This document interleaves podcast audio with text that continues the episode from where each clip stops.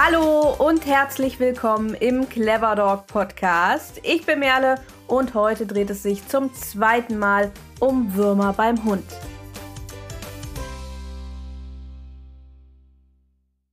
Ja, hallo, hallo, hallo, ihr lieben Zuhörenden. Heute gibt es die zweite Podcast-Folge unseres Wurmprojektes. Letzte Woche sind wir gemeinsam in das Thema eingestiegen. Ich habe euch ja unterschiedliche Wurmarten vorgestellt und über ihre Entwicklungszyklen, ihre Relevanz mit Blick auf die Gesundheit von Hunden und Menschen gesprochen. Wenn du diese Folge, also die letzte Folge, noch nicht gehört hast, dann rate ich dir, das unbedingt noch einmal nachzuholen, am besten vielleicht vor dieser Folge oder alternativ in den zugehörigen Artikel einmal hineinzulesen. Denn ein Überblick über die Arten ist schon, ja, ich würde sagen, ganz wichtig, um alles weitere, sprich die Relevanz zum Beispiel von Bekämpfungsmaßnahmen, besser nachvollziehen zu können. Denn Ziel unserer Reihe ist es ja, euch einen großen Überblick zu geben, um euch zu ermöglichen, die für euch passenden Entscheidungen rund um das Thema Wurmvorsorge fundiert treffen zu können. Und da gehört das auf jeden Fall dazu. Die Folge findest du direkt vor dieser Folge, je nachdem, wo du Podcast hörst, ob auf unserer Website oder beim Podcast-Anbieter deines Vertrauens. Und ähm, den Artikel dazu findest du auf unserer Website und den Link dazu, den gibt es nochmal in der Beschreibung dieser Podcast-Folge. In dieser Folge widmen wir uns dann jetzt vor allem dem Erkennen von Wurmbefall und wie man diesen dann auch effektiv bekämpft. Dafür haben wir mit Dr. Malik Hallinger von Exomed in dieser Folge auch einen Experten zu Gast im Interview und auch zu dieser Folge wird es wieder einen Artikel geben, beziehungsweise gibt es jetzt ab sofort mit Veröffentlichung auch dieser Podcast-Folge einen Artikel, den du dann ebenfalls nochmal nachlesen kannst. Und hier findest du dann auch, wie immer, alle Quellen zum Thema. Darüber hinaus ist heute auch noch eine dritte Extra-Folge veröffentlicht worden, wir haben uns spontan entschlossen, die Mythen, also die populärsten Mythen rund um Würmer, Wurmkuren und Wurmtests und so weiter in einer Extra-Folge für euch nochmal zusammenzufassen. Ursprünglich war geplant, das mit in dieser Folge zu machen, aber da wir es doch nicht zu lang und nicht zu ausgreifend machen wollen innerhalb von einer Folge, weil heute ist ja schon relativ viel mit dem Interview und den allgemeinen Informationen, haben wir euch das dann nochmal in einer Extra-Folge aufbereitet. Und auch zu der Folge gibt es entsprechend einen eigenen Artikel. Hört da also auf jeden Fall unbedingt auch noch rein. Gerade diese populären Mythen sind doch doch sehr wichtig, da einmal drüber gesprochen und da auch einmal etwas drüber gehört zu haben. In dieser Folge starten wir jetzt gleich erstmal damit, dass wir allgemein über das Thema Würmer erkennen und bekämpfen sprechen. Und anschließend gibt es dann das Interview mit Dr. Malik Hallinger von Exomed. Er wird uns dann einen detaillierteren Einblick in die Arbeit eines Labores und in das Thema Kotproben bzw. Wurmtests geben. Doch bevor wir damit loslegen, möchte ich euch noch einmal ganz kurz an unsere Black Weeks erinnern. Aktuell und noch bis Sonntag, den 26.11.2023, also nicht mehr lange, bekommt ihr mit dem Code WURM20 noch 20% Rabatt auf unseren Erste Hilfe am Hund Online-Kurs.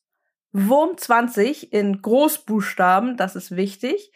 Ähm, einen solch großen Rabatt wird es auf diesen Kurs in absehbarer Zeit nicht mehr geben. Daher nutzt unbedingt diese Chance. Zum Erste-Hilfe-Kurs findest du unter cleverdogcampus.de slash erste-hilfe-hund. Dort gibt's dann auch noch einen Haufen Informationen rund um das Thema Erste Hilfe am Hund. Wir zeigen dir einen Einblick in die Inhalte und stellen dann auch unser didaktisches Konzept vor, also das didaktische Konzept des Erste-Hilfe-Kurses.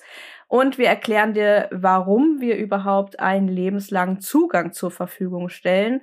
Denn der Online-Kurs ist alles andere als reine Theorievermittlung. Er ist insbesondere dafür gedacht, echte Routinen und Übung für den Notfall aufzubauen, denn letztendlich ist das das A und O in der ersten Hilfe und kommt vielerorts noch viel zu kurz. Der Kurs ist also sowohl für alle, die neu mit dem Thema zu tun haben, als auch für alle, die auffrischen und wiederholen wollen, gedacht. Schau da also unbedingt mal rein. cleverdogcampus.de slash erste minus Hilfe minus Hund. Der Rabattcode Wurm20 und den Link zum Kurs findest du natürlich auch noch in der Beschreibung dieser Folge. Ja, und nun schauen wir mal, wie man Wurmbefall erkennt und bekämpft.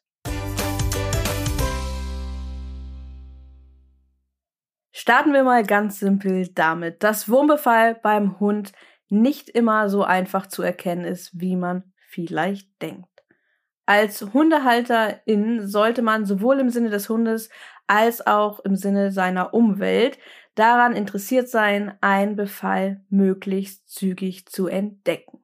Hier kommen wir Menschen jedoch sehr schnell an unsere Grenzen, nicht nur weil infektiöse Stadien häufig mit bloßem Auge nicht zu erkennen sind, sondern auch weil viele Wurmerkrankungen beim Hund lange Zeit symptomlos verlaufen können. Im ersten Teil haben wir ja schon über die relevantesten Würmer beim Hund gesprochen. Und wie man dort den Steckbriefen und den Vorstellungen entnehmen kann, können die Symptome eines Wurmbefalls je nach Wurmart und auch nach Befallstärke sehr stark variieren. Während ein Bandwurmbefall beim Hund zum Beispiel meist symptomlos verläuft, können durch andere Wurmarten zum Beispiel Symptome gezeigt werden wie Durchfall, blutiger Durchfall, Gewichtsverlust, Abgeschlagenheit, Blutarmut, Husten, Kurzatmigkeit, Leistungsabfall, ein Triefauge, neurologische Auffälligkeiten und einiges mehr. Anders als häufig angenommen, muss ein von Wurmbefall betroffener Hund nicht zwangsläufig sichtbare Würmer, Larven oder Eier ausscheiden. Zum einen gibt es in den Entwicklungszyklen der Würmer mitunter auch recht lange Phasen, in denen gar keine Würmer oder deren Entwicklungsstadien ausgeschieden werden. Zum anderen können einige Entwicklungsstadien ohne optische Hilfsmittel eben nicht oder nur sehr, sehr schwer erkennbar sein. Und manchmal kann ein Befall auch erst dann mit bloßem Auge erkannt werden, wenn er bereits massiv fortgeschritten ist und sich bereits andere Symptome zeigen. Das heißt, darauf zu warten, dass das soweit ist, ist also durchaus fahrlässig, weil man damit eben der Wurmerkrankung sehr viel Zeit gibt, sich sehr stark im Hundekörper zu manifestieren. Und das bedeutet auch, dass ähm, sehr viel Zeit vergeht, indem wieder infektiöse Stadien in die Umwelt abgegeben werden. Darüber hinaus kann der Hundekot bei Wurmbefall Auffälligkeiten zeigen, wie zum Beispiel blutige Schlieren, denn manche Wurmarten sorgen für Verletzungen im Verdauungstrakt des Hundes und die zeigen sich dann entsprechend oder können sich dann entsprechend auch im Kot zeigen. Darüber hinaus kann auch eine schleimige Konsistenz und so ein schleimiger Überzug oder anhaltender Durchfall auftreten. Hierbei muss man dann aber auch beachten, dass äh, sowohl diese Zeichen des Kotes als auch die bereits vorher genannten Symptome eben nicht immer unbedingt spezifisch auf einen Wurmbefall beziehungsweise auf einen Wurmbefall mit einem spezifischen Wurm hindeuten müssen. Das heißt, wir müssen dann noch ein bisschen genauer nachsehen. Um einen Wurmbefall entweder ausschließen oder bestätigen zu können und vor allem auch spezifisch benennen zu können, um was für einen Wurmbefall es sich handelt, reicht das Betrachten des Hundekots mit dem bloßen Auge auf gar keinen Fall aus und wir müssen das Ganze professioneller untersuchen, das heißt im Labor untersuchen lassen. Und hierzu gibt es dann im Labor unterschiedliche Möglichkeiten, wie man das Ganze machen kann, zum Beispiel mit einem Sedimentationsverfahren, mit einem Flotationsverfahren, mit Larvenauswanderungsverfahren oder ähm, kombinierten Verfahren, mit denen dann grob gesagt die Würmer oder die Wurmstadien von dem Rest getrennt werden, um sie dann erkennen zu können, zum Beispiel unter dem Mikroskop. Darüber hinaus gibt es aber auch Verfahren, die zum Beispiel PCR-Methoden anwenden, wo dann entsprechend ähm, ein genetischer Nachweis angefertigt wird. Dabei ist wichtig zu verstehen, dass nicht alle Methoden gleichermaßen für den Nachweis aller Wurmarten geeignet sind. Das heißt, nicht alle Würmer lassen sich auf dieselbe Art und Weise identifizieren. Und äh, es reicht auch nicht immer aus, den Code nach vorgenannten Methoden zu untersuchen, da ja eben in manchen Zeitraum des Befalls überhaupt keine Eier, Entwicklungsstadien oder andere Spuren ausgeschieden werden. Und bei manchen Würmern, wie zum Beispiel dem Herzwurm, Dirophilaria immensis, ist eine Diagnose über den Code gar nicht möglich.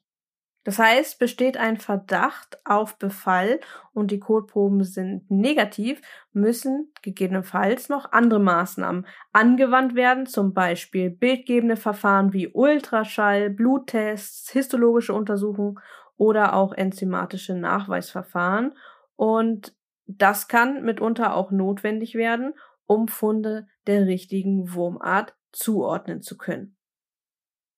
Mehr dazu, mehr zu Untersuchungen im Labor kann und wird euch gleich Dr. Malik Hallinger von Exomed erzählen. Doch bevor wir dazu kommen, möchte ich mit euch noch kurz über das Thema Entwurmung sprechen. Denn natürlich steht beim Thema Wurmbefall auch die große Frage im Raum, was kann ich denn nun tun oder was muss ich tun oder was sollte ich tun, wenn mein Hund Würmer hat? Wenn bei deinem Hund jetzt ein Wurmbefall festgestellt worden ist, dann sollte er im Sinne seiner Gesundheit und auch mit Blick auf seine Umwelt, Stichwort One Health, schnellstmöglich und wirksam behandelt werden bzw. entwurmt werden. Manche Wurmerkrankungen, wie zum Beispiel die Echinokokose, also durch Fuchs- oder Hundebandwurm ausgelöste Erkrankung, sind sogar meldepflichtig. Die Mittel, der Wahl, um den Hund zu entwurmen, sind sogenannte Anthelmintika. Im tiermedizinischen Bereich werden Würmer ja zumeist als Helminten bezeichnet und Medikamente zur Behandlung eines Wurmbefalls werden daher auch Anthelmintika genannt. Mit einer Entwurmung, wie man es ja allgemein im allgemeinen alltäglichen Sprachgebrauch nennt, ist also die Verabreichung solcher Anthelmintika gemeint. In Deutschland gibt es knapp 70 zugelassene Mittel für die Entwurmung von Hunden in unterschiedlichen Gewichtsklassen und Altersstufen. Einige Medikamente sind sogenannte Breitband-Anthelmintika, die bei einer großen Breite von Wurmarten wirken und andere werden wiederum spezifisch für bestimmte Wurmarten eingesetzt. Die meisten Wurmkuren sind zur oralen Eingabe oder zum Untermischen ins Futter gedacht, meistens in Tablettenform und seltener als Pasten oder Tropfen. Die kommen dann wiederum vor allem für Welpen und Junghunde in den Einsatz. Anthelmintika, und das ist wichtig, wirken auf Zellstrukturen, die speziell in mehrzelligen, aber wirbellosen Lebewesen wie es Nematoden und Plattwürmer sind, vorkommen. Sie zerstören ihre zellulären Prozesse, zum Beispiel indem sie ähm, an den Nervenzellmembranen Überreizung hervorrufen, die dann zu Lähmung und letztendlich zum Tod der Parasiten führen. Ganz wichtig, Hunde sind zwar mehrzellig, aber nicht wirbellos. Die Anthelmintika sind nicht darauf ausgerichtet, Zellstrukturen im Körper des Hundes anzugreifen. Anthelmintika gelten als sehr gut verträgliche Tierarzneimittel und diese sind natürlich auch zulassungspflichtig. Die Zulassung ist sowohl auf europäischer als auch auf nationaler Ebene geregelt. So müssen zum Beispiel in Deutschland alle Tierarzneimittel ein Zulassungsverfahren durchlaufen, das sowohl die Verordnung der EU als auch das deutsche Tierarzneimittelgesetz, das TAMG, als Grundlage hat. Bevor ein Tierarzneimittel zugelassen wird, werden unter anderem die Qualität, die Wirksamkeit und die Unbedenklichkeit geprüft. Hierzu werden dann im Voraus des Zulassungsantrags entsprechende Studien durchgeführt. Darüber hinaus findet eine kontinuierliche Überwachung und Auswertung möglicher Nebenwirkungen statt, zum Beispiel mit Hilfe der Europäischen Datenbank gemeldeter Verdachtsfälle von Arzneimittelnebenwirkungen. Bei den meisten für Hunde zugelassenen Entwurmungsmittel sind Nebenwirkungen sehr selten. Dabei spricht man dann von ein von 10.000 behandelten Tieren, einschließlich Einzelfallberichten. Zu den sehr seltenen Nebenwirkungen zählen vorübergehende Beschwerden des Verdauungstraktes wie Durchfall und Erbrechen, systematische Symptome wie zum Beispiel Lethargie, neurologische Symptome wie Muskelzittern oder allergische Reaktionen. Aber gerade bei letzteren ist auch zu berücksichtigen, dass manche Rassen über genetische Prädisposition, also genetisch bedingte besondere Anfälligkeit für bestimmte Erkrankungen bezüglich Medikamentenunverträglichkeiten verfügen. Und hierüber sollten sich auch Hundehalter in bewusst sein und auf die eigenständige Gabe von Wurmmitteln und auch Medikamenten im Allgemeinen ohne Rücksprache mit einer Tierärztin oder einem Tierarzt verzichten. Bekannte Nebenwirkungen und Gegenanzeigen können für jedes zugelassene Entwurmungsmittel öffentlich eingesehen werden, zum Beispiel bei der Europäischen Datenbank für Tierarzneimittel und tiermedizinische Produkte oder bei der Europäischen Datenbank gemeldeter Verdachtsfälle von Arzneimittelnebenwirkungen oder in der Schweiz gibt es auch ein schönes Portal, das heißt tierarzneimittel.de CH. Und natürlich kann man nicht nur bekannte Nebenwirkungen einsehen, sondern man kann Nebenwirkungen, die auftreten, auch melden. Dieses ist vielleicht ganz sinnvoll im Hinterkopf zu haben, vor allem auch wenn man auf sozialen Medien irgendwelchen Berichten oder Warnungen über den Weg läuft, um diese dann auch ein bisschen besser einordnen zu können.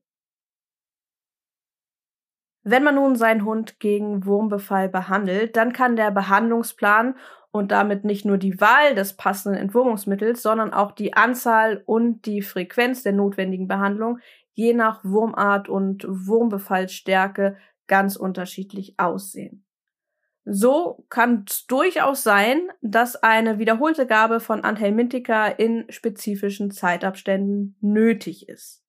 In jedem Fall sollte die Bekämpfung eines entdeckten Wurmbefalls nur nach tierärztlicher Absprache und nach Aufstellung eines professionellen Behandlungsplans erfolgen.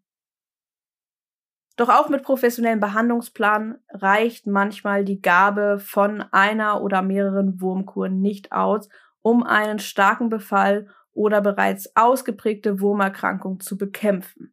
So können zum Beispiel Herz- und Lungenwürmer eine ganz, ganz große Herausforderung werden und gegebenenfalls chirurgische Eingriffe und langfristige symptomatische Therapien erforderlich machen. Und das im Übrigen nicht nur beim Hund, sondern auch beim Menschen genügt die Gabe von Anthelmintika nicht immer aus, um Wurmbefall vollkommen loszuwerden. Ein bestes Beispiel ist dafür der Fuchsbandwurm. Der kann zum Beispiel über Jahre unerkannt bleiben und sich so stark in der Leber manifestieren, dass eine vollständige operative Entfernung gar nicht mehr möglich ist und ein großer Teil der betroffenen PatientInnen benötigt dann in diesem Stadium eine lebenslange Chemotherapie. Das heißt, ganz grob zusammengefasst, je früher ein Wurmbefall erkannt und bekämpft wird, umso effektiver kann letztendlich auch die Behandlung ausfallen. Ja, und jetzt wird es Zeit für das Interview mit Dr. Malek Hallinger und ihn möchte ich jetzt in dieser Folge begrüßen. Malek ist Fachtierarzt für Reptilien und Inhaber und Leiter von Exomed, einem veterinärmedizinischen Labor, welches Kotuntersuchungen für unterschiedliche Tierarten wie auch für den Hund anbietet. Er wird uns einen tieferen Einblick in die Arbeit eines entsprechend spezialisierten Labors geben. Und wir werden einige Thematiken, die wir hier jetzt schon ein bisschen angerissen haben, auch noch mal ein bisschen weiter diskutieren. Dazu noch der kleine Hinweis, dass wir dieses Interview bereits vor einigen Monaten aufgenommen haben.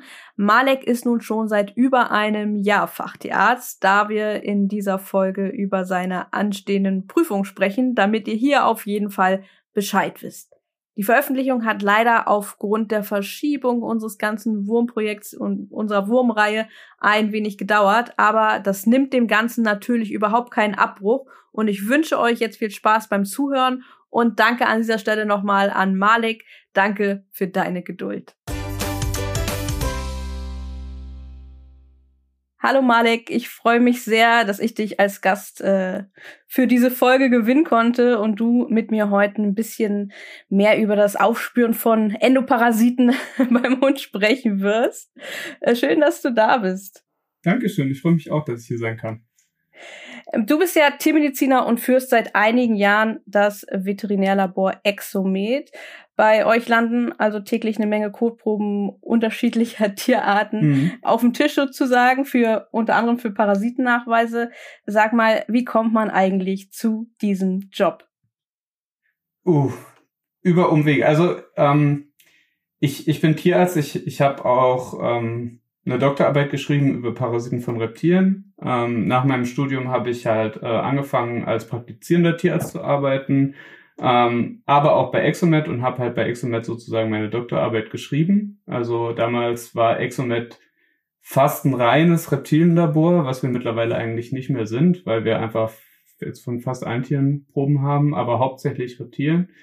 Und äh, genau, ich bin dann halt nach Berlin gekommen, wollte hier halt einen Fachtierarzt für Reptilien machen und äh, werde das hoffentlich diese Woche. Also bis diese Folge off online ist, bin ich das hoffentlich.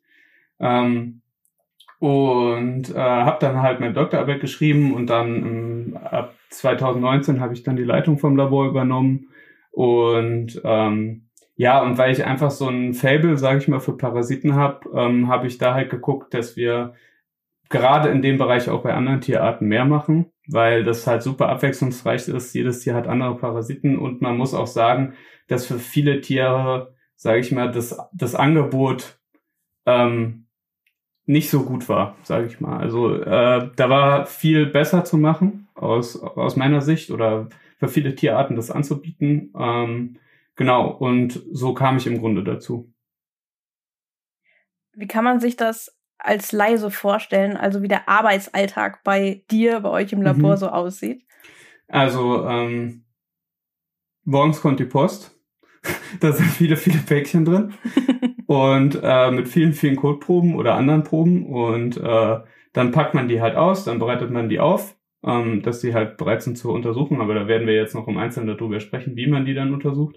Und äh, ja, am Ende äh, ja, zwischendurch rufen Leute an und haben Fragen. und ähm, am Ende, wenn man die dann untersucht hat, dann guckt man, ja, nein, sind da Parasiten drin, welche Krankheitserreger sind in diesen Sachen drin. Ähm, und am Ende schreiben wir dann halt einen Befund. Den kriegen dann halt die Leute per Mail oder per Post, wie sie das halt wollen. Und auf dem Befund steht dann im besten Fall drauf, wie man halt Sachen behandeln soll oder halt auch nicht, wenn nichts drin ist. Genau, das ist so im Groben das, was wir täglich machen. Wir wollen ja hier explizit auch über Parasiten sprechen, die beim Hund relevant mhm. sind, beziehungsweise äh, eine ganz zentrale Frage in der Hundewelt ist ja, ähm, ob regelmäßige Kotuntersuchungen ein gleichwertiger Ersatz sind für regelmäßige Wurmkuren. Das ist natürlich ein riesen Diskussionspunkt und wir haben in diesem Podcast ja schon ein bisschen über Risikoabwägung und Lebenszyklen und so weiter gesprochen. Aber wir wollen da jetzt natürlich ein bisschen ins Detail gehen, denn Kotuntersuchung ist ja auch nicht gleich Kotuntersuchung. Was sollen Hundehalterinnen in deinen Augen unbedingt wissen, wenn sie sich mhm. dafür entscheiden, regelmäßige Kotuntersuchungen ähm, vorzunehmen? Ja, also man muss erstmal halt sagen, okay, Untersuchung ist nicht gleich Untersuchung, weil du hast natürlich verschiedene Erreger, die verschiedene Nachweise brauchen. Ich nehme jetzt mal drei raus, ja. Ich sag mal, oder ich die, diese ganzen Würmer und Kokzidien, die findest du halt in einer normalen kombinierten Sedimentationsflottation. Das ist im Grunde, das geht nach ähm, spezifischem Gewicht. Also du machst das halt mit, mit einer bestimmten Lösung und sorgst dafür, dass diese Eier von diesen Parasiten hoch schwimmen und dann kannst du die abfischen und nachweisen, wenn sie denn da sind oder nicht. Und das muss man halt in der Zentrifuge tun und so weiter und so fort. Die findest du dann halt. Dann eine andere Sache sind Giardien ähm, die sind sozusagen, die kannst du da zwar auch finden, aber die sind relativ klein und werden auch relativ unregelmäßig ausgeschieden. Deswegen wäre bei denen jetzt ein ELISA-Test halt das Bessere. Und zum Beispiel Lungenwürmer, die brauchen nochmal ein anderes Verfahren. Ähm, weil bei denen, die scheiden halt lebende Larven aus, die halt im Kot ausgeschieden werden und die kommen halt in so einen Trichter, die wandern runter und du kannst sie dann absammeln. Lange Rede, kurzer Sinn, es gibt halt viele verschiedene Parasiten und da, danach unterschiedliche Tests. Und deswegen muss man da halt auch ein bisschen, sage ich mal, auf Verdacht untersuchen. Und man muss auch einen Unterschied machen, ist das Tier jetzt krank, hat das irgendwie Symptome oder macht man jetzt eine reine prophylaktische Untersuchung? Und äh, jetzt bin ich ein bisschen ausgeschwiffen, aber das ist wichtig zu verstehen, um deine Frage zu beantworten, ähm, weil, also es ist ja diese, diese gängigste Empfehlung ist ja viermal im Jahr Entwurm. So für die allermeisten Hunde, es gibt ja diese, ähm, diese Europäische Vereinigung von Parasitologen, die werdet ihr bestimmt auch besprochen haben. Die haben auch so eine Leitlinie, wie oft soll ich meinen Hund entwurmen und so. Oder halt prinzipiell kannst du jede, das sagen die auch, kannst du jede Entwurmung auch ersetzen mit einer Kotuntersuchung. Aber damit ist gemeint oder ist vor allem diese kombinierte Sedimentation, Flotation gemeint. Also praktisch Würmer und Kokzidien. Prinzipiell kann man die immer untersuchen und es gibt halt so Hochrisikogebiete für Echinokokken, also Fuchsbandwurm und Hundebandwurm. Und gerade in diesen Hochrisikogebieten, das kommt immer ein bisschen nach Regionen in Deutschland an, ähm, vor allem Süddeutschland ist da mehr betroffen und es kommt auch darauf an, wie viel sind die Hunde draußen, wie viel laufen die frei, kommen die irgendwie vielleicht mit Fuchskot in Kontakt oder vielleicht auch mit anderen Hunden, wo halt die Halter nicht so darauf achten oder so, weil ein Fuchsbandwurm willst du halt nicht haben. Ja, da kann es halt sicher oder besser sein, halt dann regelmäßig zu entwurmen. Wobei ich da auch dazu tendiere, also wenn du dein Hund einen Fuchsbandwurm haben, hat oder einen Hundebandwurm, dann willst du es halt natürlich auch wissen. Mhm. Jetzt habe ich viel gesagt.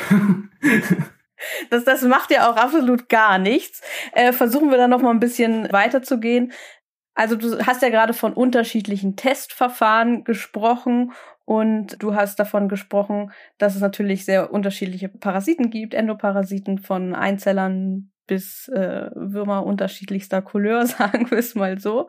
Und ähm, eine ganz entscheidende Frage ist natürlich auch, kann man denn überhaupt alle diese relevanten Endoparasiten mit Sicherheit nachweisen? Also ich sag mal, die Tests sind schon relativ sicher. Das ist auch so ein, das ist, sage ich mal, auch so ein allgemeiner Irrglaube, dass irgendwie jeder Test hundertprozentig sicher ist. In beide Seiten. Also sowohl, dass er das halt nachweist, was nachgewiesen werden soll, als auch, dass er vielleicht was Falsches nachweist, was ähm, was der Hund gar nicht hat. In dem Fall, das kennen wir jetzt alle so ein bisschen von Corona. Ähm, deswegen kann man sich da so ein bisschen mehr drunter vorstellen. Aber prinzipiell, man weiß ja diese Parasitenstadien im Code nach. Man findet die nur nicht, wenn der Untersucher die übersieht. Das heißt, die Qualität von der Untersuchung hängt einzig und allein davon ab, wie gut der Untersucher, der jeweilige in der Diagnostik ist. Deswegen ist es auch so wichtig, wer die Untersuchung macht. Und genauso das, was gefunden wird, was der Hund gar nicht hätte. Also das wäre zum Beispiel, wenn da irgendwelche Pollen drin sind oder so, dann kann man die halt fehlinterpretieren, beispielsweise für irgendwelche Parasiteneier. Und das hängt dann halt auch wieder am Untersucher. Das heißt, falsch positive oder falsch negative Ergebnisse hängen zum einen in der Parasitologie vor allem am Untersucher, aber auch, und das ist ein ganz wichtiger Punkt, ähm, Parasiten werden intermittierend ausgeschieden. Das heißt, nicht immer gleichzeitig, weil du weißt ja im Code sozusagen die Eier von dem Wurm nach. Ne? Also der, der Wurm lebt in dem Hund und mhm. macht Eier oder bei anderen Einzellern auch, aber nennen wir es einfach alles Eier, weil das leicht ist zu verstehen. Und du suchst diese Eier im Code. Und dass halt diese Eier im Code nachweisbar sind, da muss der Parasit natürlich erstmal schwanger sein. Oder viele, viele Parasiten müssen schwanger sein und müssen die halt ausscheiden. Und wie man sich auch vorstellen kann, bei Mensch zum Beispiel, das dauert ja einen Moment, bis eine Frau schwanger ist. Und genauso ist es halt auch bei Parasiten. Ne, nur, dass die nicht, so, nicht neun Monate brauchen, sondern vielleicht drei Wochen. Das heißt, wenn du halt eine Kotuntersuchung machst und der Hund ist gerade infiziert und du machst diesen Test, dann kann er negativ sein, obwohl der Hund diesen Parasiten schon hat. Nur dauert es halt drei Wochen, bis du ihn finden kannst. Könnte man unter der Voraussetzung nicht auch sagen, wenn man Codeuntersuchung macht anstelle von den Entwurmungen, dass man letztendlich äh, es sinnvoller wäre, auch häufiger Codeuntersuchungen zu machen oder fühle ich mich da in die Irre? Ja, also ähm, das sagen ja die Europäer auch, dass bei Hunden, die halt freilaufen und ähm, ja äh, teilweise unbeaufsichtigt haben und so, dass teilweise monatlich das gemacht werden kann. Also das macht keiner. Also erstens musst du ja total hinterher sein, dass du das die ganze Zeit machst.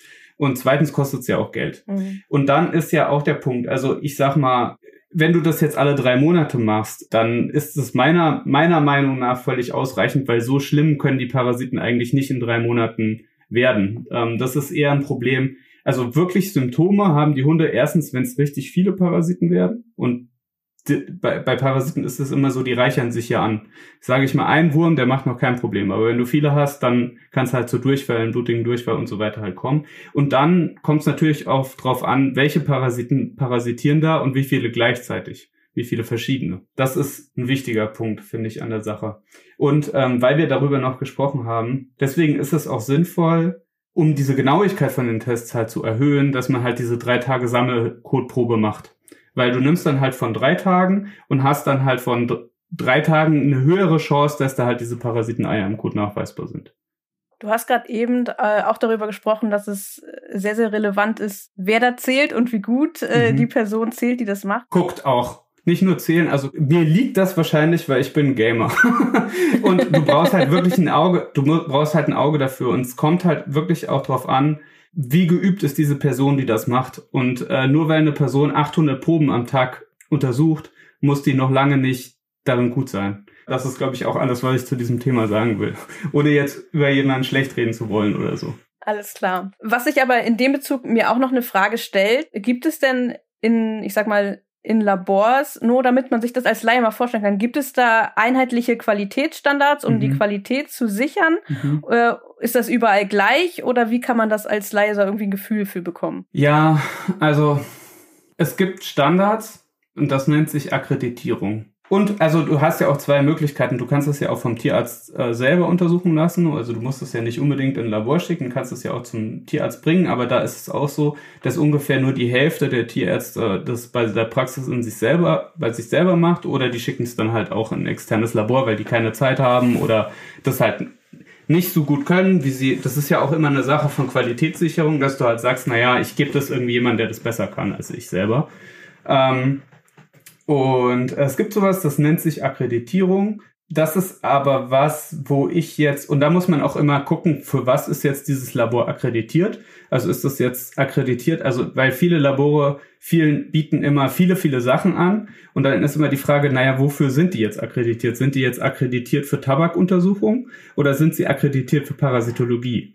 Und das ist immer, sage ich mal, nicht so leicht rauszufinden, sage ich mal. Prinzipiell ist es finde ich wichtig, dass man guckt, wer macht diese Untersuchung und hat der einen parasitologischen Background, ja. Und ich sage jetzt bewusst nicht, ist der jetzt ähm, spezialisiert, wenn eine Spezialisierung ist so eine schwämmige Sache. Meiner Meinung nach ist ein Tierarzt erst spezialisiert, wirklich spezialisiert, wenn er ein Fachtierarzt für ein Gebiet ist. Und erst dann darf man sich meiner Meinung nach Parasitologe in Anführungszeichen nennen. Ja, weil alles andere finde ich irreführend. Ich würde mich zum Beispiel, viele sagen es zu mir, ja, du bist ein Parasitologe. Ich bin guter Diagnostiker, aber ich würde mich niemals als Parasitologe bezeichnen, weil ich bin halt kein Fachtierarzt für Para.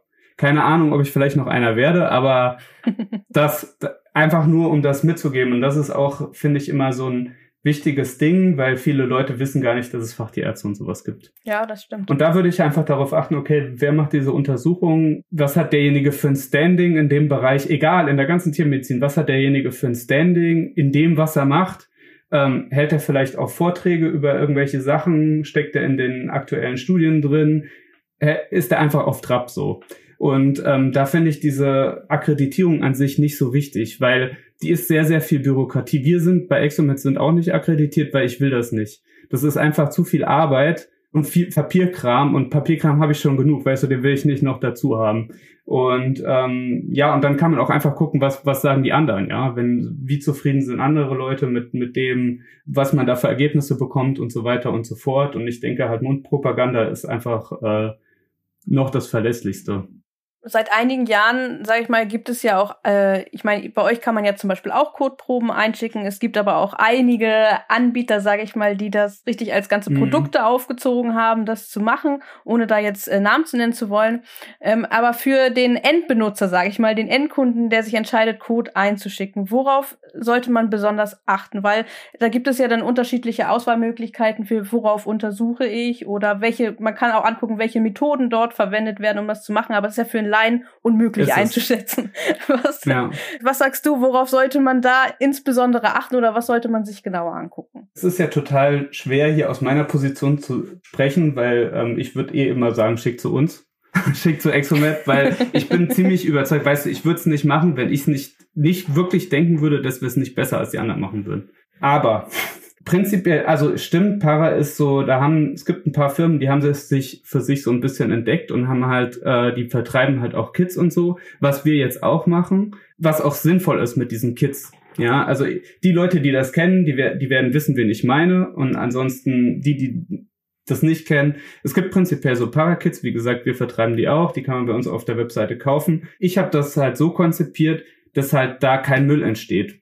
Weil mir wichtig war, wir haben halt, keine Ahnung, wir machen das, also Exomet macht das schon 20 Jahre ähm, und wir kriegen halt die Kotproben in allen möglichen Behältnissen, Gefäßen, whatever. Alles Mögliche von Ü-Ei bis Kaugummidose, was auch immer, was die Leute finden, da machen sie Kot rein. es ist, wahnsinnig. Also wenn man dir mal regelmäßig in die, deine Story guckt auf Instagram oder dir auf Twitter folgt oder was weiß ich, es ist wirklich sehr unterhaltsam. Ja. Also für dich wahrscheinlich im Arbeitsalltag nicht so unterhaltsam, aber für alle Ja, anderen. schon, mir macht das schon Spaß. Also es ist schon immer ein bisschen witzig, aber ich, mich, mich wundert immer, wie kreativ die Leute sind. Aber egal. Auf jeden Fall ist halt wichtig, wenn man die Kotproben versendet, die müssen eigentlich, also man muss sie eigentlich im, im Gefäß versenden und dieses Gefäß braucht nochmal eine Ummantelung. Das heißt, man braucht halt ein Kotröhrchen um diese Ko dieses Kotröhrchen muss halt nochmal so eine Hülle sein.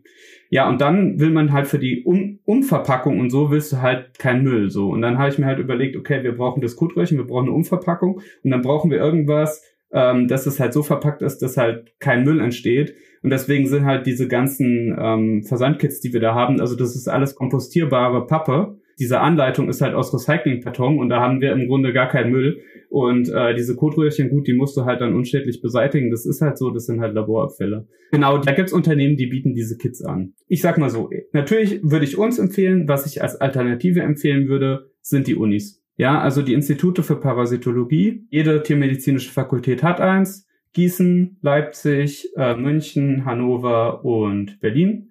Da kann man auch Kotproben hinschicken, auch als Privathalter und die untersuchen die. Da weiß ich aber jetzt nicht, wie lange die halt brauchen, bis man einen Befund hat, weil das ist ja auch immer so ein Thema und dann muss man halt sehen, bei den Unis ist es ja so, sage ich mal, das läuft ja nebenher, denn ihr Hauptjob ist ja Forschung und Lehre und die Diagnostik ist dann halt nachgestellt, den, die brauchen die auch, weil das auch eine Geldquelle, die, aber die machen auf jeden Fall Diagnostik auf hohem Niveau. Die sind die, die ich empfehlen würde auf jeden Fall. Und natürlich, man kann das halt zu seinem Tierarzt schicken oder abgeben, das geht natürlich auch. Muss man halt auch immer sehen, das ist natürlich nicht der Fokus, ja, und dann werden natürlich auch vielleicht nicht die High-End-Tests angeboten, zum Beispiel bei Giardien gibt's halt diesen Schnelltest, ähm, der wird häufig halt in den Praxen angewendet, aber das ist halt nicht der Goldstandard. Also Goldstandard ist immer so der beste Test, den du machen kannst, um irgendeine Krankheit nachzuweisen. Und der Goldstandard bei Giardin ist halt ein ELISA-Test. Den machen wir zum Beispiel, der geht halt anderthalb Stunden. Ne? Und dann bereitet man, also keine Ahnung, wenn wir dann halt 10, 20 Stück haben, dann bereiten wir die halt morgens alle schön in einer Reihe auf und dann kann dieser Test halt anderthalb Stunden laufen. Und die, die Zeit hast du halt in der Tierarztpraxis nicht, Mhm. weil du musst ja die ganze Zeit, also jeder, der in der Tierarztpraxis war, wird das halt verstehen, weil du musst dann immer hin, musst das spülen, musst dann eine neue Lösung drauf machen und so weiter und so fort. Das ist halt nicht so praktikabel. Und ähm, genau deswegen kann es halt da sein, dass man irgendwie mal Giardien übersieht oder so. Obwohl die Tiere halt welche haben. Ich habe zu dem Thema auch mal eine Frage aus der Community bekommen. Und zwar wurde da gesprochen von einem Anbieter, der explizit erwähnt, dass man dort nur eine einzelne Codeprobe, also keine Sammelprobe, wie es Ist Quatsch. erzählt Vollkommener Humbug. Gut, hätten wir die Frage beantwortet. Ja. Weil du willst ja, also wie ich erklärt habe, ja ganz logisch. Die werden intermittierend ausgeschieden. Ich will die größtmögliche Sicherheit für deinen Test. Da muss ich an drei Tagen sammeln. Und klar kann ich auch nur eine, also klar, es gibt auch Leute, die rufen mich an, ja, ich muss jetzt den Code irgendwie schnell einschicken. Kann ich auch von einem Tag. Sage ich, ja, kann ich, aber dann leidet die Testqualität. Ich meine, wenn es schnell gehen muss, kann das halt mal sein, dass man das machen muss. Ja, ähm, prinzipiell würde ich es nicht empfehlen, gerade nicht bei den Prophylaxen. Da kann man sich die drei Tage nehmen und es ist auch kein Problem. Ich sage den Leuten immer, legt das in den Kühlschrank, nicht zum Essen. Einfach in ein Kotröhrchen. Man kann auch drei Kotröhrchen nehmen, kann das, äh, kann das sammeln, kann es in Plastiktütchen einmal umwickeln, in den Kühlschrank legen und ähm, dann, wenn man von drei Tagen gesammelt hat, kann man es losschicken. Da wurde dann auch beworben damit, dass man das ja deshalb machen könnte, weil man ja die Methode verwendet und nicht, sage ich mal, das Flotationsverfahren. Das ist natürlich dann eine schwierige Werbeaussage, ja. Es gibt auch einen Unterschied zwischen Marketing und Werbung. Ich habe ja eine Firma, ich spreche mit dir. Das ist ja Marketing. Was ich mache, ist keine Werbung. Ich, ich schalte nirgendwo für Exomet irgendwo auf irgendeiner Social Media irgendwie Plattform Werbung, weil ich will das nicht. Ich will, dass wir halt organisch wachsen und ich will, dass wir Kunden haben, die uns wertschätzen für das, was wir machen und die uns auch mögen oder mich als Person auch mögen. Mir ist es auch wichtig, Kontakt zu meinen, meinen Patienten zu haben, weil ich bin ja trotzdem noch Tierarzt, verstehst du? Ich mache das halt aus einer inneren ähm, Überzeugung raus, dass ich bestmögliche Tiermedizin machen will. Und das funktioniert nicht, wenn ich irgendwie Werbung schalte, weil dann kriege ich nicht die Kunden, die ich eigentlich will.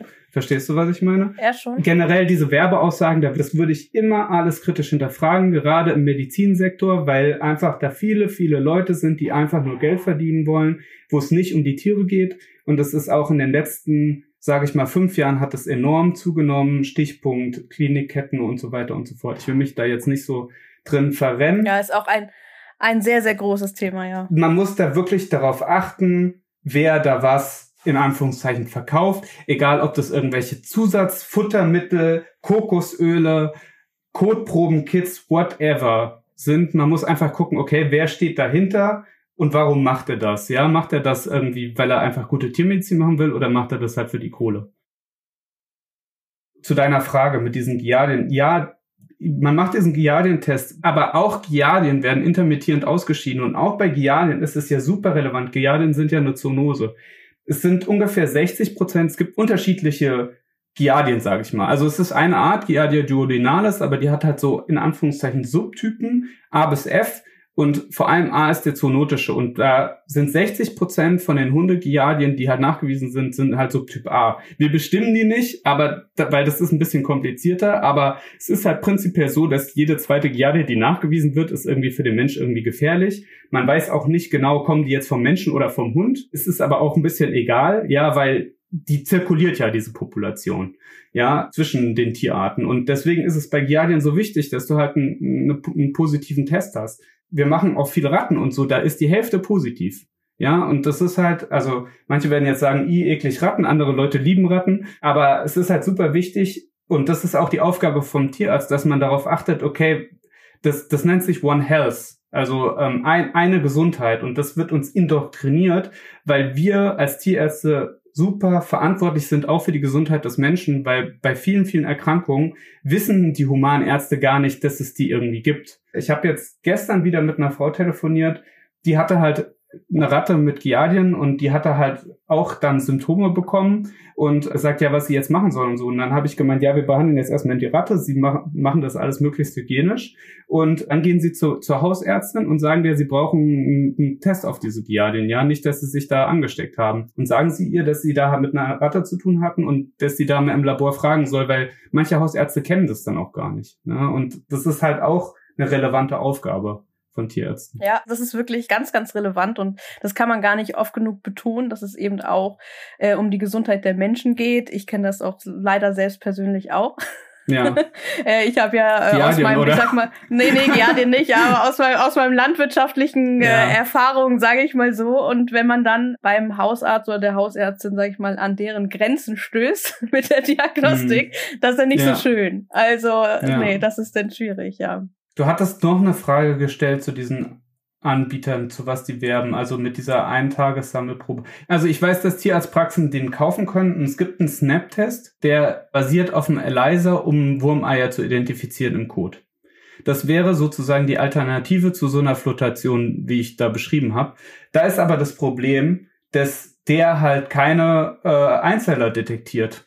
Also es gibt ja noch mehr, der, der ist speziell auf Würmer und du willst ja aber auch Kokzidien äh, nachweisen. Warum soll ich einen schlechteren Test nehmen, wenn der genauso viel kostet wie der bessere? Also ich weiß jetzt nicht, wie viel der jetzt kostet, aber der wird irgendwie so 20, 30 Euro kosten. Das kostet bei uns auch. Und äh, wir machen halt die Floti. Und das Problem ist, Kokzidien, also Isospora canis, und es gibt noch andere Isospore-Arten, aber das sind die Kokzidien, die halt bei Hunden parasitieren, die sind halt super relevant für Welpen. So, neben Giardien. Und an die wird halt nie gedacht. Ich habe Hunde bei mir gehabt im Labor, die wurden halt dreimal entwurmt und die hatten halt die ganze Zeit Kokzidien. Hätten die einmal halt eine Kotuntersuchung gemacht, dann wäre halt diesem Tier halt drei Monate Durchfall erspart worden. Und der wurde halt dreimal auf Giardien getestet. An Kokzidien denkt halt keiner. Und es ist eigentlich so easy, weil du musst nur eine Flotation machen und da findest du die. Und die sind dann halt immer voll. Und dann denke ich mir so, ja gut, dann macht halt gleich eine Flotation. Also natürlich, warum wird dieser Test vermarktet? Das ist ein ELISA-Test. Natürlich, den kann jeder anwenden und du brauchst keinen Tierarzt oder niemanden, der halt dieses Auge hat, die Parasiten zu finden. Der, der Trick ist einfach, du bietest halt einen Test an, der ist halt vielleicht nicht so gut wie der andere, aber es ist halt durch jeden anwendbar. Weil so ein NAP-Test, also das ist im Grunde so ein, wie so ein Corona-Test, den kann jeder machen. Und dann stellst du da halt jemanden hin, der macht es. Da brauchst du halt keinen Tierarzt dann dafür bezahlen. So, und bei, bei uns, das ist natürlich super aufwendig, so wie wir es machen. Ne? Weil, äh, keine Ahnung, ich gucke mir dann halt am Tag zwischen 20 bis 60 Proben halt an. Und ähm, natürlich kostet das dann Zeit und die auch aufzubearbeiten. Ne? Das, da steht immer jemand bei uns, der die halt jeden Morgen kommen die an, dann musst du die alle aufbereiten und dass man da halt vernünftige Diagnostik macht. Und ich habe halt in der Parasitologie promoviert. Ich war da halt in, in Gießen damals, kurz nach meinem Abschluss, und ich will das halt auf bestmöglichem Niveau machen. Und warum soll man dann irgendwie einen schlechteren Test irgendwie wählen oder empfehlen? Also das sehe ich nicht. Wir haben jetzt über viele Tests und Laborqualitäten gesprochen. Und wir haben auch schon über Kotproben und äh, diverse Behältnisse gesprochen. ja, ja. Was natürlich jetzt noch fehlt, ist zwar deine Tipps, wie man denn die Kotproben vernünftig sammelt und worauf man dabei achten sollte, um eine bestmögliche Kotprobe abliefern zu können. Ja, also erstmal generell zum Code wichtig ist, ist es super wichtig, dass jeder einfach den Code von seinem Hund einsammelt. Das, das geht gar nicht, dass Leute irgendwo den Code von den Hunden liegen lassen, weil das ist wirklich, das will ich hier nochmal explizit betonen, weil ich sehe es jeden Tag. Und ich habe letztens jemanden, so einen Passanten habe ich halt gesehen, der einfach seinen Hund da hat hinkoten lassen. Und ich habe ihm halt gesagt, so lässt du das jetzt hier liegen oder was? Der so, ja nee, ich krabbel jetzt nicht hier in den Busch. Und dann habe ich ihm halt gesagt, dass es halt grob äh, asozial ist, was er da macht, weil es ist halt eine Gefahrenquelle für andere Hunde und für uns Menschen auch. Und es sind nicht nur Giardien, es sind auch zum Beispiel Ascariden, Toxocara und Toxascaris. Die können Wanderlarven machen. Ich kenne da auch Leute, die halt in Südafrika, zum Glück ist es bei uns jetzt nicht so ein Thema. Wir haben ja hier in Deutschland relativ gute hygienische Bedingungen, aber die hatten halt so Wanderlarven einfach im Bein. Ja, und da kommen wir jetzt immer mit den Gruselgeschichten, aber von diesen Larven kann man auch erblinden. Deswegen ist es halt super wichtig, generell auch andere Halter darauf hinzuweisen, dass auch wenn es in dem Moment irgendwie unangenehm ist, aber dass die Leute einfach den Code einsammeln, weil natürlich, wenn du mit einem Hund auf den Hundespielplatz gehst und jemand sammelt das irgendwie nicht ein oder dein Hund geht daran und so, dann kann er sich halt natürlich, wenn du guckst einmal nicht, dann ist der Code gefressen. Ja, wir kennen die Kandidaten alle. Und da, das ist erstmal das Wichtigste. So. Dann zum Sammeln vom Code hast alles Mögliche nehmen zum Sammeln. Ich würde natürlich immer Handschuhe anziehen, damit du halt nicht da irgendwie Verlegenheit kommst, dass du da irgendwie den Code an den Händen hast oder so. Ein Plastiktütchen und dann da rein. Und dann muss man beim Sammeln, finde ich, auch immer an die Leute denken, die halt das Ganze dann am Ende untersuchen. Ich würde halt einfach empfehlen, ja, Haselnuss bis Pflaumenkern, große Menge. Einfach ins Kotröhrchen rein, von drei Tagen das Kotröhrchen gut verschließen und dann demjenigen geben, der es untersuchen soll. Weil du musst ja, du musst ja den Code auch da immer rausholen und teilweise, also teilweise in der Praxis habe ich da auch die wildesten Sachen gesehen, dass dann die Leute irgendwie da mit diesen total verklebten Plastiktüten irgendwie ankommen und dann musst du da den Code da rausfriemeln. Das ist natürlich auch immer für die Leute, die es untersuchen, dann schwierig, weil es ekelt sich auch jeder vor Hundekot. Weißt du, also Hundekot ist einfach, das kannst du dir auch nicht schön reden. Das ist einfach eine Tierart, die einfach keine schönen Haufen macht. Da gibt's andere Tiere, ähm, ja, da hat man einfach eine und uns ist ja auch ein bisschen gesellschaftlich, äh, sage ich mal, indoktriniert und ich denke auch, dass man bei Hundekot oder dass jeder bei Hundekot so ein bisschen mehr Ekel hat, weil das ja dem menschlichen Kot am ähnlichsten ist. Mm. Ja, das ist ja bei Kaninchen zum Beispiel jetzt nicht so. Die haben ja relativ angenehmen Kot. Okay, ich fand das nochmal gut, dass du das nochmal so betont hast, wirklich wie wichtig es ist, den Hundekot aufzuheben und vernünftig zu entsorgen. Das gehört ja auch dazu.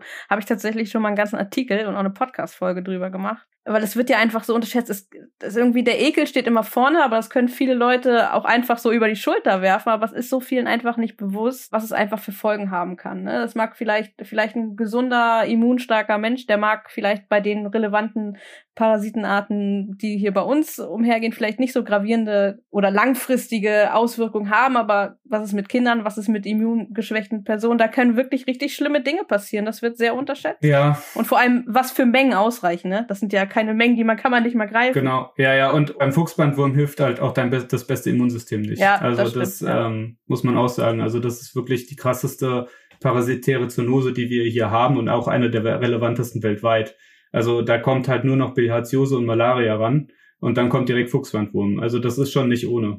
Und ich will jetzt auch nicht über zu lange über den Fuchsbandwurm. Ich glaube, den kennt jeder und weiß, dass der gefährlich ist. Aber wenn man den sich einfängt, da braucht man halt eine lebenslange Therapie. Das wünscht man keinem.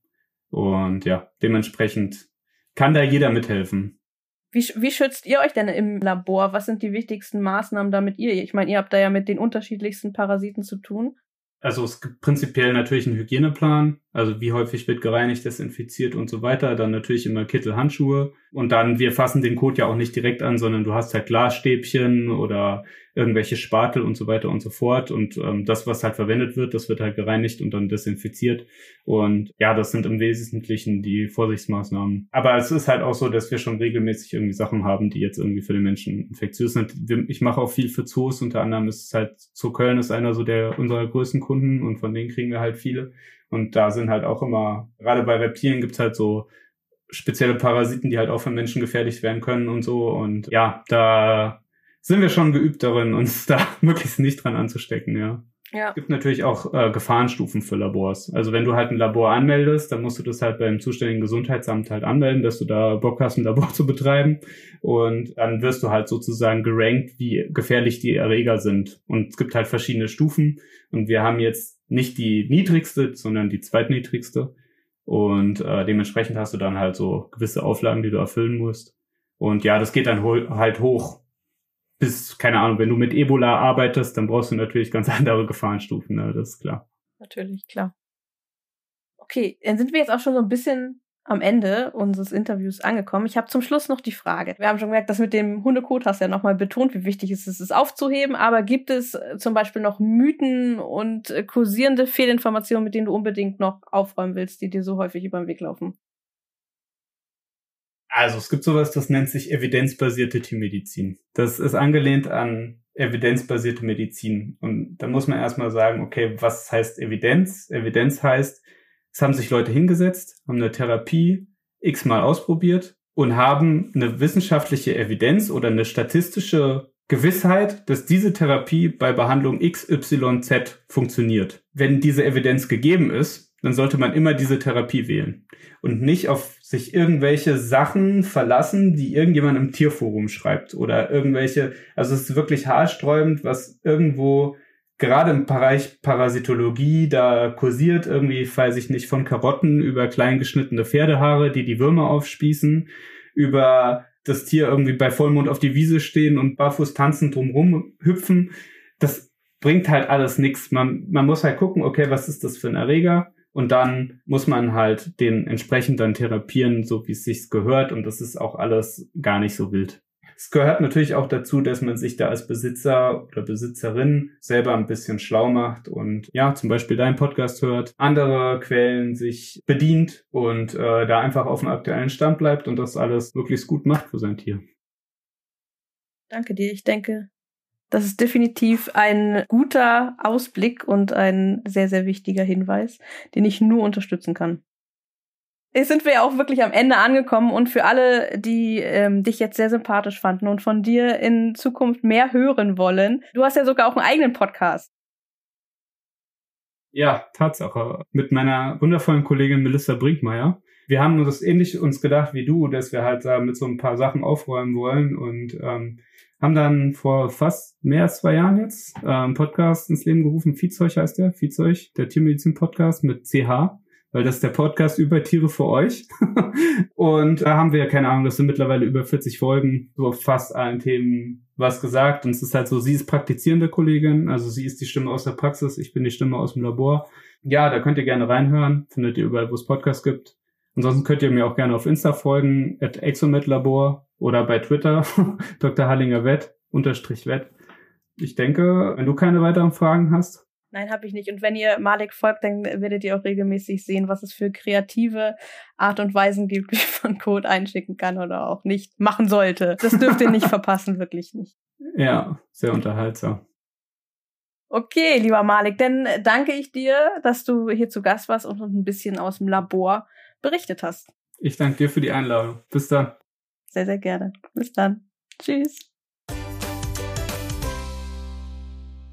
Ich hoffe, ihr seid nun bestens im Bilde über Kotuntersuchungen und Maßnahmen, die bei einem Wurmbefall getroffen werden müssen. Wenn ihr euch hierfür mehr interessiert, dann kann ich euch wirklich nur ans Herz legen, mal bei Exomed vorbeizuschauen. www.exomed.de oder auch auf Instagram at exomedlabor. Die Links gibt es natürlich auch in der Beschreibung. Wenn euch die Folge gefällt, dann freuen wir uns über eine Bewertung und auch immer über alle Nachrichten, zum Beispiel auf Instagram oder wenn ihr diese Folge teilt. Wenn ihr mehr zum Thema wissen möchtet oder euch Gedanken über euer eigenes Wurmmanagement macht, dann kann ich euch auch nur unser Freebie ans Herz legen. Wurmkur oder Wurmtest. Finde das richtige Wurmmanagement für deinen Hund. Das kannst du dir unter cleverdogcampus.de slash i book-wurm herunterladen. Also i wie e auf Englisch natürlich. Also cleverdogcampus.de slash e-book-wurm. Und höre natürlich auch unbedingt noch in die nächste Folge hinein. Der Inhalt war ja eigentlich auch schon für diese Folge bestimmt, aber damit das hier nicht zu lang wird, haben wir ein bisschen ausgelagert. In Würmer beim Hund Teil 3 sprechen wir über populäre Mythen und was an ihnen dran ist oder eben auch nicht. Die Folge ist auch schon online und du kannst ähm, diese Folge direkt über dieser Folge finden. Ich freue mich, wenn du dann auch bei dieser Folge wieder mit dabei bist.